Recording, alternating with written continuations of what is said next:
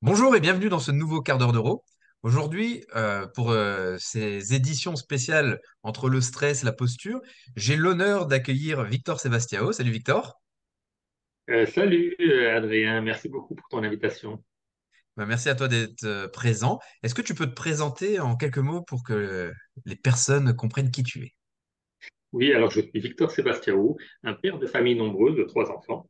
C'est mon activité principale, mais surtout, bah, j'ai maintenant dépassé la cinquantaine et ça fait une trentaine d'années que je suis professeur de sport à la Fédération française de savate boxe française.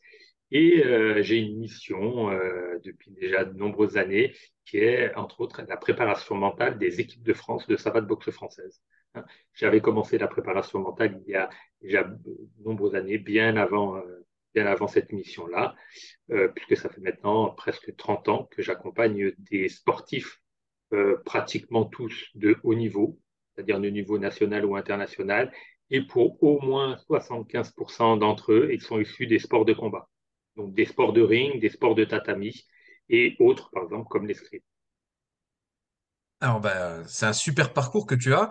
Euh, moi, je tiens déjà à te remercier bah, d'être présent dans un premier temps, puis aussi pour tout ce que tu as- m'as apporté personnellement dans mon parcours. Parce que Victor, moi, je l'avais déjà raconté une fois, mais quand j'avais 18 ans, jeune coach dans une salle de boxe française, on m'a confié les compétiteurs et à l'époque, euh, bah, c'était compliqué de se renseigner sur la prépa physique. Et donc, euh, à la Fédé, on m'avait dit, bah, appelle Victor. Je, je t'avais appelé, tu avais été super gentil au téléphone, tu m'as guidé dans ses premiers pas. Et puis plus tard, on s'est revus parce que tu as été un de mes formateurs au BPGEPS en savate boxe française. Et puis après, tu m'as formé euh, en prépa physique aussi, parce que c'était un de tes talents. Tu es auteur de livres sur la prépa physique. Et euh, tu m'as euh, formé aussi, tu as été mon premier formateur en prépa mentale.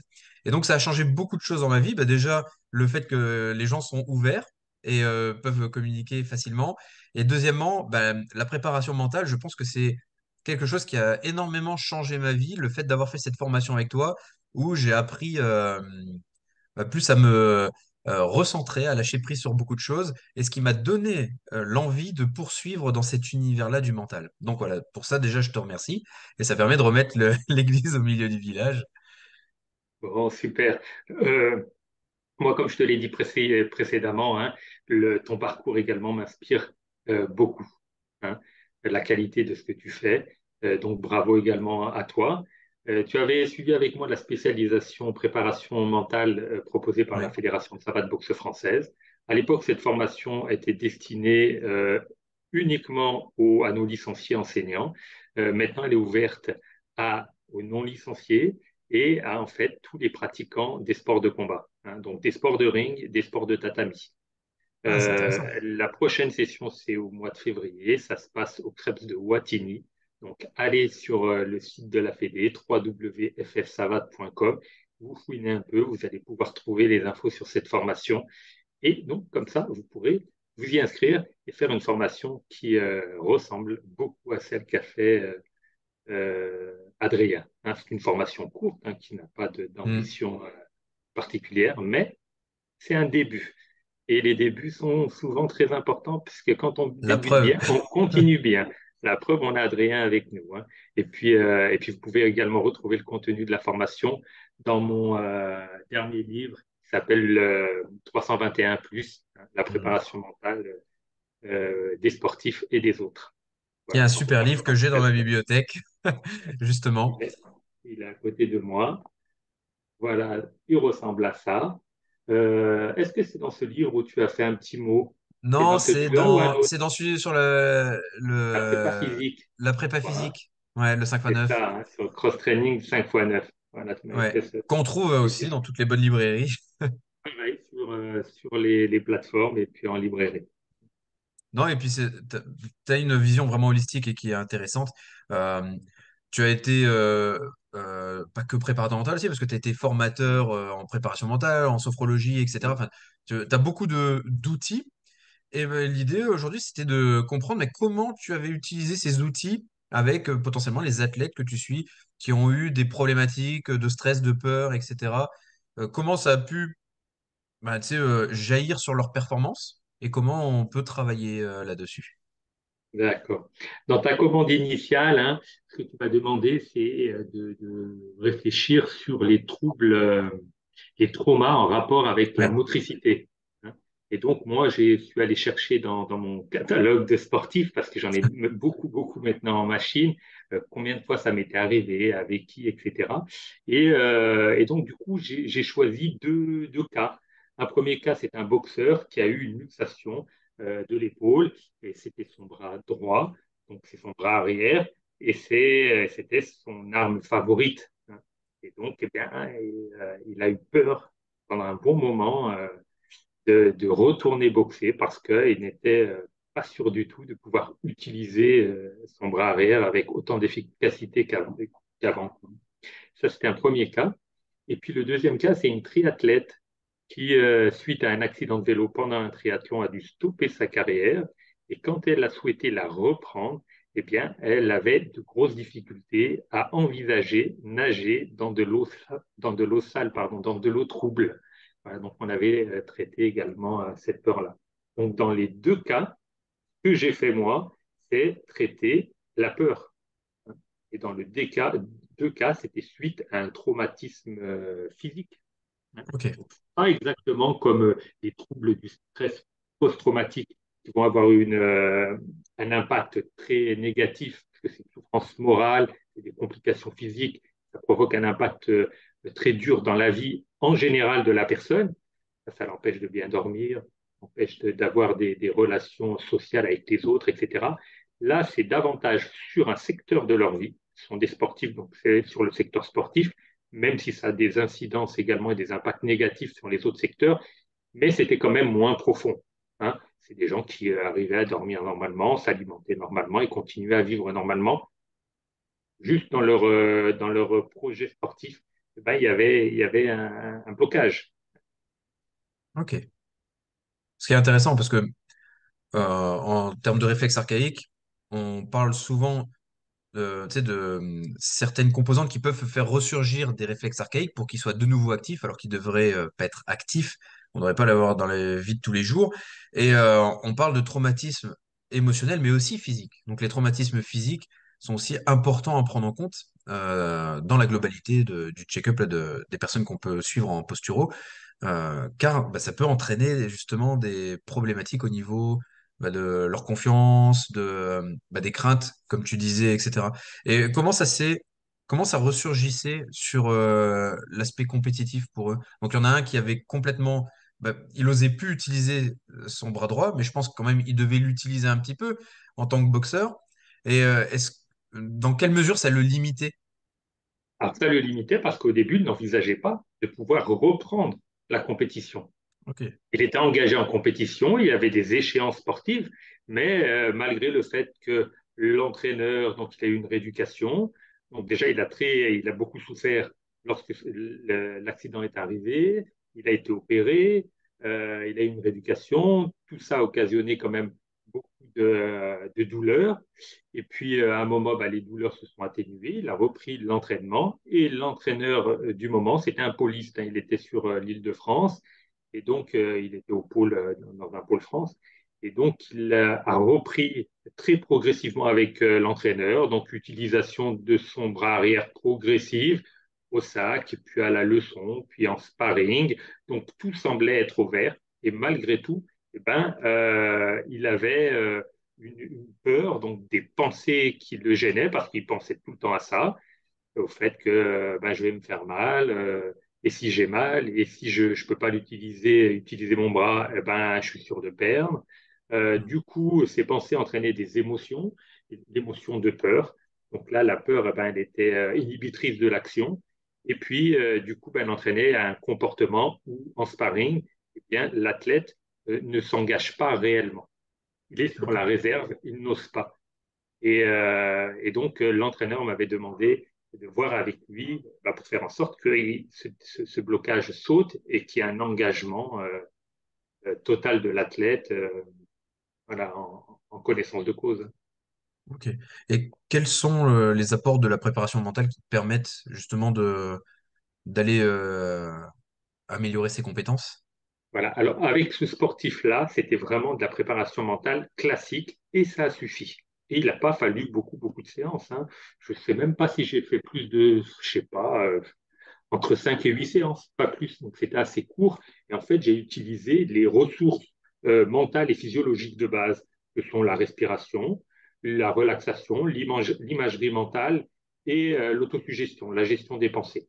Donc j'ai utilisé ça et ça a, et ça a marché. Donc gestion des pensées, c'était des switches pour couper une pensée, voir les techniques, euh, les techniques euh, de, des thérapies euh, ACT. La thérapie ACT, c'est acceptation, thérapie d'acceptation et d'engagement, donc avec ce qu'on appelle la diffusion, c'est-à-dire se décrocher d'une pensée. En, pour les émotions, eh bien, il y a tout ce qui est relaxation, respiration, mais il y a également la méditation un petit peu, donc faire baisser le niveau d'activation physique, et puis, euh, et puis pour le comportement, eh ben, il y l'imagerie mentale avec plein de techniques issues de la sophrologie. En plus, toi, tu es formé également en sophrologie, donc c'est essentiellement des techniques spécifiques du deuxième degré et du troisième degré. Donc, préparer une action à venir, l'accepter, se programmer éventuellement positivement, ou bien transformer, ça c'est avec le troisième degré, transformer euh, une action qui a déjà eu lieu, et si ça s'était passé autrement Donc la revivre et donner à son cerveau eh bien, une autre version de comment ça aurait pu servir, comment ça aurait pu se passer, pardon. Donc voilà, tu vois, c'était des méthodes, euh, vraiment les ressources. Et puis pour euh, cet individu-là, et puis pour beaucoup de sportifs, quand c'est vraiment le traitement de la peur, je reprends une méthode qui est euh, largement inspirée de Robert Paturel connais bien un petit peu. Hein, c'est un de nos anciens en savate boxe française, un ancien du RAID. Et, lui, la technique, une fois, il m'en avait parlé en stage et j'ai repris ça. Et je pense qu'il a dû euh, l'expliquer un peu aussi dans un livre. C'est quatre questions. De quoi tu as peur? Le risque est-il est réel ou bien est-ce une croyance? Si le risque est réel, est-ce qu'il existe des solutions pour diminuer le risque? S'il n'en existe pas, est-ce que par avance, tu acceptes le risque. Et donc, tu es prêt à payer euh, le prix. Voilà. Hmm. Et donc, c'est en traitant, c'est le fil conducteur. Donc, à la fois, j'utilise ces quatre questions et à la fois, j'utilise les ressources physiologiques et, euh, et mentales de base, euh, tout ça pour, comment, ne pas faire disparaître la peur, parce que la peur, elle, elle est là, mais pour faire apparaître et croître un petit peu ce que Robert Paturel appelle le courage. Et voilà ce que dit Robert Paturel sur le courage. Le courage est la marge que laisse la peur à la réalisation d'une action. Le courage, c'est donc de raisonner sa peur, ce n'est pas l'absence de peur. Ça résume mmh. le travail que, que j'ai fait avec euh, ce sportif et ça a marché. Hein gère un peu les pensées, gère un peu les images, les émotions, on les reconnaît, on les accepte, on s'en nourrit. Et puis finalement, ben, il est allé faire son combat et il a gagné. Hein. il a ah, très bien fait se boxer. Et donc, ça a été assez, euh, assez rapide avec euh, ce sportif. Mais le blocage au début était vraiment réel. La peur de la douleur, la peur de, perdre, de ne pas être efficace. Euh, voilà pour, pour, pour ce boxeur. Hein. Bah, merci beaucoup. Super euh, enseignement avec plein de petites, euh, plein de petites billes euh, en, en plus super intéressantes. Et, euh, et donc, cette euh, demoiselle qui avait peur de nager en eau trouble, est-ce que ça a Ah, été un travail similaire? la triathlète, j'ai commencé par un travail de ce type-là. En plus, c'était une triathlète qui avait été formée en sophrologie.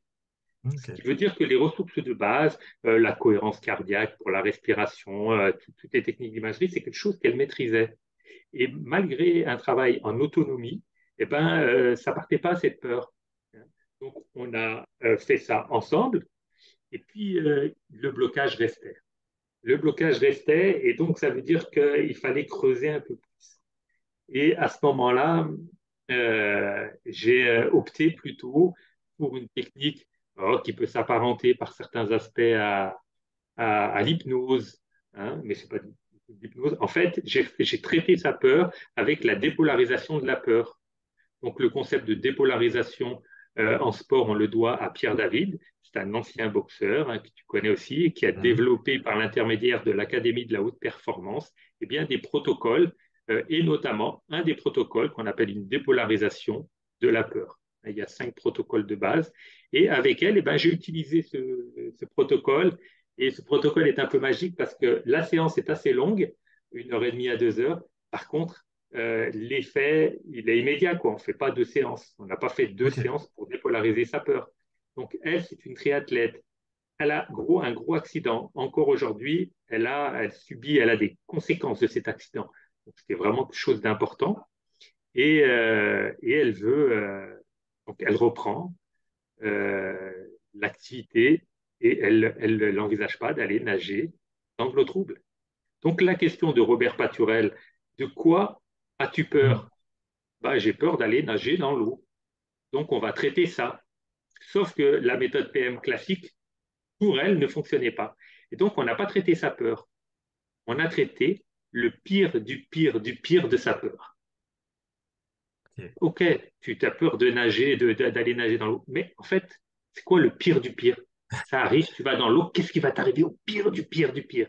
Elle, au pire du pire du pire, c'est en fait de choper ça, hein, c'est de choper un microbe, une bactérie ou que sais-je, et qui, pendant un, temps conséquent, plusieurs mois, peut-être plusieurs années, eh ben, euh, la mettre en situation de handicap. C'était sa peur. Donc, on va traiter le pire du pire du pire du pire. Donc, déjà, ça picote. Hein. On n'a pas l'habitude de faire ça en sophro. Hein. Sophro, on va plutôt euh, vers des choses plus vers le positif. Là, ça picote. On va là où ça fait vraiment peur, là où ça fait vraiment mal. Et ensuite, c'est là où ça se complexifie. Parce qu'on va l'entraîner, on va l'amener sur un terrain qui est complètement contre-intuitif. Puisque la question, c'est, bon, maintenant qu'on a identifié le pire du pire du pire du pire, euh, quels sont les bénéfices si ça t'arrive?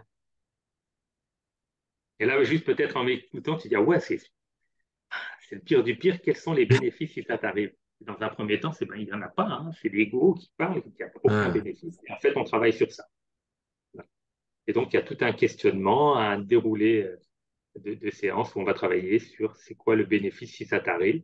Et ensuite, une fois qu'on a passé cette, euh, cette, euh, barrière-là, déjà physiquement, puisque ce qui nous intéresse quand même aujourd'hui, c'est les effets physiques, eh ben, c'est mmh. comme si on avait d'un seul coup désclérosé complètement le système parasympathique parce qu'on voit la personne, ses traits, son visage, ses épaules. Ça, elle est dans le relâche ah complètement.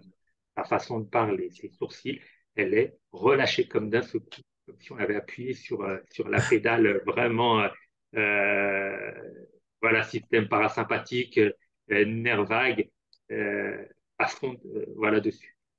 Et pour enfoncer encore le clou, après, eh bien, ça va être la question, j'espère que je ne dévoile pas de, de secret de l'Académie de la haute performance, hein, c'est et si le pire du pire du pire n'arrive pas, hmm. qu'est-ce qu'il va y avoir comme inconvénient?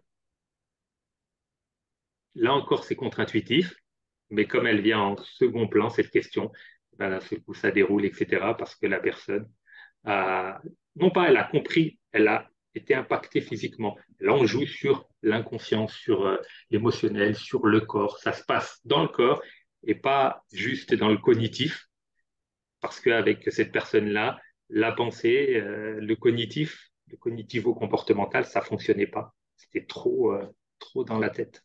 Donc là, ça a un impact dans le corps une fois qu'on on a accepté de, dire euh, euh, d'aller vers ce contre-intuitif. Hein. Ouais, c'est très très intéressant. Je, pense que j'arrête pas d'écouter des podcasts en ce moment de Pierre David je pense que je l'inviterai aussi à l'occasion euh, de témoigner sur un quart d'heure neuro parce que je trouve sa méthodologie intéressante et ça mérite d'être creusé. En tout cas, ça donnera envie aux gens aussi de pouvoir euh, et te rencontrer et le rencontrer. Euh, c'est super. Ok. Et donc, euh, donc ça a bien aidé cette sportive à aller faire. Bah, elle, a, elle, a, fait le marathon. Ah, c'était la reprise, donc c'était la version courte, hein, mais elle a fait ce marathon pour être encore plus, comment, plus en protection, etc. Et eh ben, elle l'a pas fait seule, elle l'a fait en doublette, il me semble. C'est-à-dire qu'elle s'est débrouillée pour qu'une de ses anciennes copines, qui était aussi, euh, ben, le fasse avec elle et ça l'a rassurée également. Voilà, elle a pris quand même une précaution supplémentaire.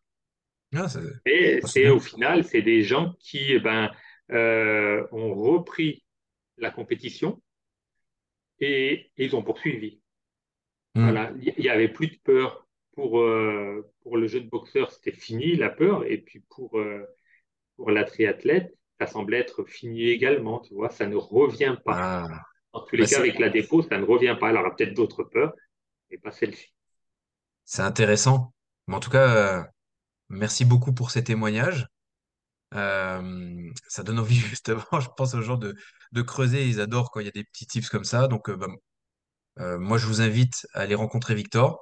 Euh, s'il a changé ma vie, je pense qu'il peut changer d'autres vies. Il a dû sûrement changer plein avec tous les champions que tu as vu passer, etc. Je te remercie euh, d'avoir pris ce temps-là pour témoigner avec nous parce que je sais que tu as beaucoup de sollicitations, beaucoup de travail. Euh, comment les gens peuvent te contacter s'ils sont intéressés par ton travail?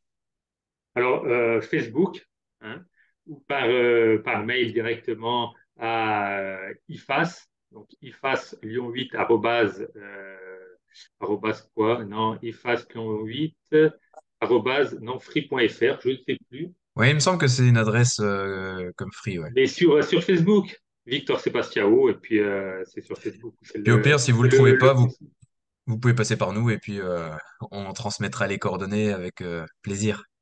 Voilà. Merci beaucoup, Victor, pour euh, ce témoignage. Ah, merci à toi et bravo à toute l'équipe de, Labo euh, RNP euh, parce que ben, vous faites vraiment un travail euh, fantastique. Et moi, à chaque fois que je regarde vos capsules, etc., vos vidéos, ça me donne tellement envie d'y aller et de faire. Mais je me dis, il faut plusieurs vies pour faire tout ça. Et donc, je me limite. Heureusement que tu n'habites pas juste à côté de chez toi, juste à côté de chez moi, parce que sinon, je te squatte très souvent, hein, même pour moi personnellement. Mais ça sera avec merci plaisir, de toute façon, qu'on euh, on t'accueillera sur un séminaire. Donc, euh, merci. Et puis, du coup, bah, je souhaite euh, une bonne journée à tous ceux qui écoutent ce podcast. Voilà, merci à tous ceux qui m'ont écouté. J'espère vous avoir apporté quelque chose et de ne pas vous avoir trop ennuyé. Merci encore. Merci, Victor.